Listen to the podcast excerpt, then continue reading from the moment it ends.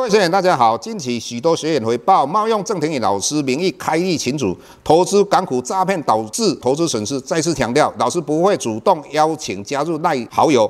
再次强调，老师没有 Telegram 群组。再次强调，老师只有在 PressPlay 撰写产业探讨文章。再次强调，老师不会在赖群组回答任何问题。有任何问题，在 PressPlay 平台内发问。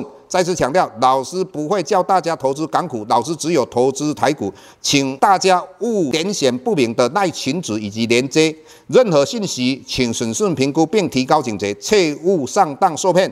郑重呼吁，请勿盗用郑庭宇老师本人名义发文，冒用他人名义发文，以触犯伪造文书罪，请勿以身试法。接下来本周影片开始，各位大家好，又到我们本周解大盘的时间。过去的一段期间。台股从一万七千六百多点跌到一万六千一百六十八点，整个投资气氛非常悲观，大家认为台股已经走向了熊市。那老师一直认为台股不会走向熊市，认为台股应该有机会突破一万八千零三十四点这个历史高点。那老师为什么有这种思维呢？第一个，我们从资金的方面来看，因为资金是判断长期趋势最重要的一件事情，这一点我们等一下会跟各位说明。那第二点，我们看到台股指数变化。之前从一万七千六百多点跌到一万六千一百六十八点，这段期间台股指数技术面是走空的。那上个礼拜老师就跟各位提醒到，台股指数的季线已经开始在扣底的位置越来越低了。那我们又看到今天只是强而有力的站稳了季线之上，今天涨了两百多点。所以下周的话，季线扣底的位置越来越低的状况之下，当然台股。的季线往上扬，那是毋庸置疑的。简单的讲，之前大家对于技术面转空的疑虑，那下周应该就可以化解，也就是台股的技术面由空转多。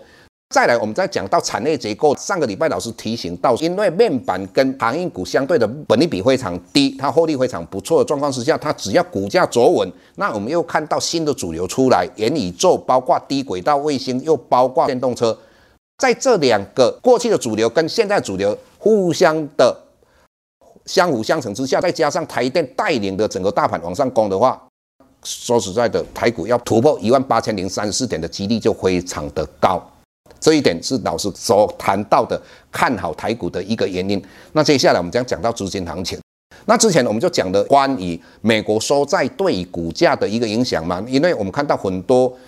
我们电视上或者媒体上，他们在预测说美国到底哪时候会收升息，哪时候会减少购债金额幅度到底有多少？那这些的预期跟最主要目的要干什么？最主要就是要了解说，当他收减购债的金额或是升息的过程当中，对股价的影响才是我们真正的目的嘛。那老师之前讲过嘛，建股资金在二零一三年五月份跟六月份的话，美国开始考虑要减少购债的金额的时候，我们看到。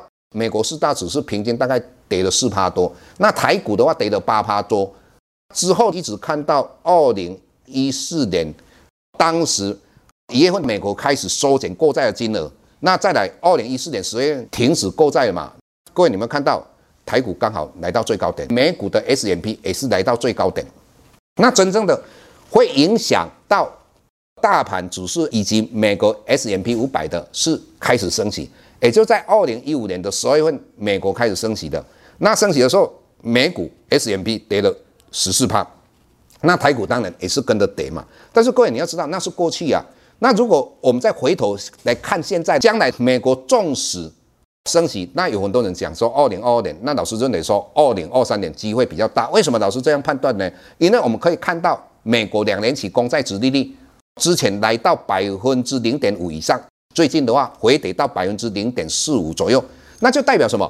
这美国两年期公债殖利率跟美国联邦基金的利率是亦步亦趋。如果美国准备要公布购债的金额的时候，它往下跌，就代表什么？它将来升息的时间不会那么早。更何况我们看到美国联准会主席鲍尔一直在强调，缩减购债金额不是升息，而且他认为。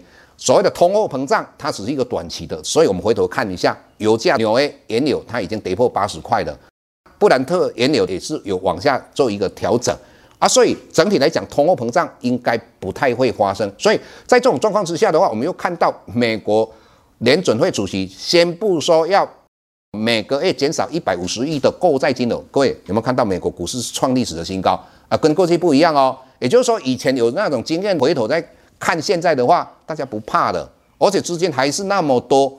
所以我个人认为，只要有资金，我们的产业只要有主流，我们只要有大型股，就是像说我们台积电等等，跟主流股的资金能够彼此间互动，也就是说彼此间哦，有时候我们跑到主流股、前值股这些个股里面，那整体来讲，台股就会非常健康的往上发展。那当然，巴菲特曾经讲过。我买股票要买独占的事业，所以有关于这个独占的事业，未来有哪些产业将来会好，我们在 PressPlay 那边有跟各位分析啊。如果各位有时间，可以订阅我们的 PressPlay，好好观赏一下老师讲的产业。好，谢谢各位。下周台股个股当中，老师精选的十几档个股做重点分析。想要了解老师到底精选哪些个股，欢迎订阅 PressPlay 互惠内容。下周见。